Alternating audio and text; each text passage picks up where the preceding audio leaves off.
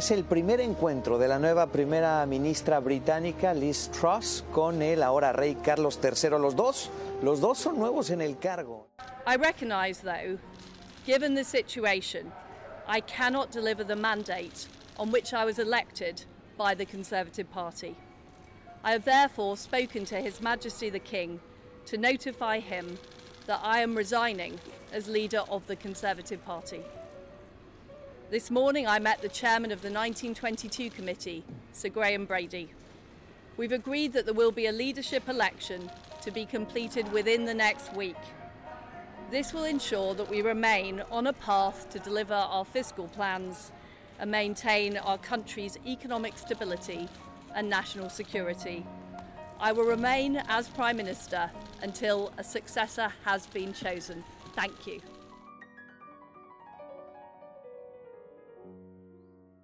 Nacida en 1975 en Oxford, Inglaterra, su padre, John Kenneth Truss, era profesor de matemáticas pura, mientras que su mamá, Priscilla Mary, conocida como maestra, enfermera y activista de la campaña por el desarme nuclear. Su familia estaba encabezada por ideales laboristas de izquierda. Estudió en la escuela primaria West en Paisley para luego asistir a la escuela Runhay en el noroeste de Leeds.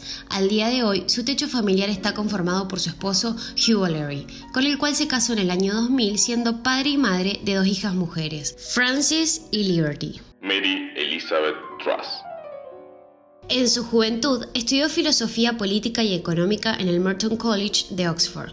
Durante esta época ocupó el cargo de presidenta de los Demócratas Liberales de la universidad y fue miembro del Comité Ejecutivo Nacional de su ala juvenil y estudiantil. Trabajó como gerente de ventas y economista contable en las compañías Shell y Cable and Wireless. Pegando un salto de sus orígenes, se afilió al Partido Conservador en 1996 desempeñando varios cargos en el gabinete de los primeros ministros David Cameron, Theresa May y Boris Johnson. Y es así que a partir del año 2010 comienza su recorrido político, dando lugar a su nombramiento en numerosos cargos como miembro de la Cámara de los Comunes, secretaria de Estado de Medio Ambiente, Alimentación y Medio Rural, ministra de la Mujer e Igualdad, secretaria de Estado para Relaciones Exteriores y de la Mancomunidad de Naciones. Y esta es una corta lista aunque pocos culpan a Truss por su cambio juvenil de liberal demócrata a conservadora, muchos critican su apoyo retroactivo al Brexit, en razón de que al principio de esta disputa, Liz apoyaba que el Reino Unido permaneciera dentro de la Unión Europea. Pero al poco tiempo, su política exterior con respecto a esto dio un vuelco dramático y se convirtió en ferviente defensora de que su país se independizara de la Comunidad Europea. A través de distintos medios de comunicación expresó me equivoqué y estoy dispuesta a admitir que me equivoqué, en razón de que las consecuencias del Brexit habían sido exitosas. Ese cambio de postura no ha sido un obstáculo en su carrera, y al poco tiempo ya estaba cumpliendo con su rol como primera ministra de Relaciones Exteriores, firmando acuerdos comerciales post-Brexit con múltiples países, en un contexto nacional muy revuelto. Esto dio pie a que su candidatura como premier comenzara a tomar forma. Durante la misma, se comprometió a la reducción de impuestos, cancelar el aumento planeado en el impuesto de sociedades y también el aumento de tasas nacionales, entre otras medidas. Tras la renuncia de Johnson en medio de una profunda crisis gubernamental, quien fue cuestionado gravemente por polémicas éticas y morales durante su gobernanza, Truss ganó las elecciones del liderazgo del Partido Conservador del 2022 y se convirtió en la comandante del Estado, siendo la tercera mujer en ocupar el cargo tras Margaret Thatcher y Theresa May. La actual ex primera ministra había promulgado, siendo su credo neoliberal, como Trussonomic, haciendo referencia a ciertas medidas económicas transversales que fueron cuestionadas por su rival dentro del mismo partido, Rishi Sunak. La dirigente expresó su determinación de cumplir con sus promesas y poner al país en la ruta del éxito del largo plazo. Sin embargo, se destacó por su doble cara a la hora de ejecutar su plan Dentro de las más polémicas podemos mencionar la unión con Arabia Saudita, considerándolo como un socio y un aliado, como así también mencionó que Reino Unido y Turquía son pilares europeos claves para la OTAN.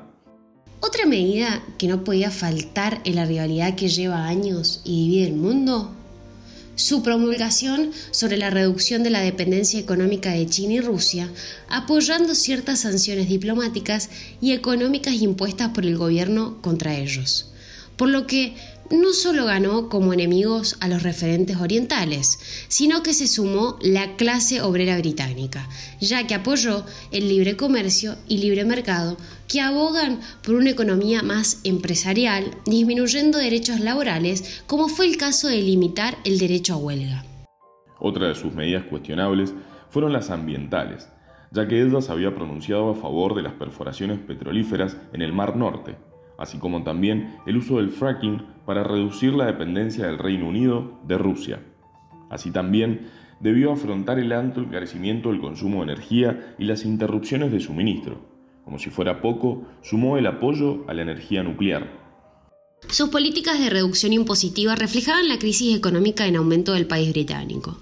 El pasado 14 de octubre se da a conocer la renuncia del ministro de Economía, Kwasi Kwarteng, asumiendo así Jeremy Hunt, que en tan solo unos días dio marcha atrás de la mayoría de las medidas fiscales adoptadas hace tres semanas. Kwasi no fue el único que se sumó al abandono del cargo, ya que también Suella Braverman decidió soltarle la mano a Liz.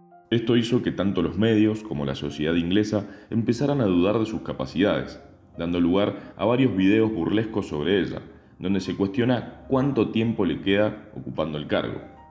Liz, durante una entrevista con la BBC en octubre del año 2022, pidió perdón por los errores que cometió en el comienzo de su mandato y aseguró que sería la candidata conservadora en las próximas elecciones generales. Tras 44 días en el cargo, posteriormente de haber sido designada por la difunta reina Isabel II el 6 de septiembre, dimitió como primera ministra del Reino Unido, ante una crisis multinivel que está causando agitación social en el territorio.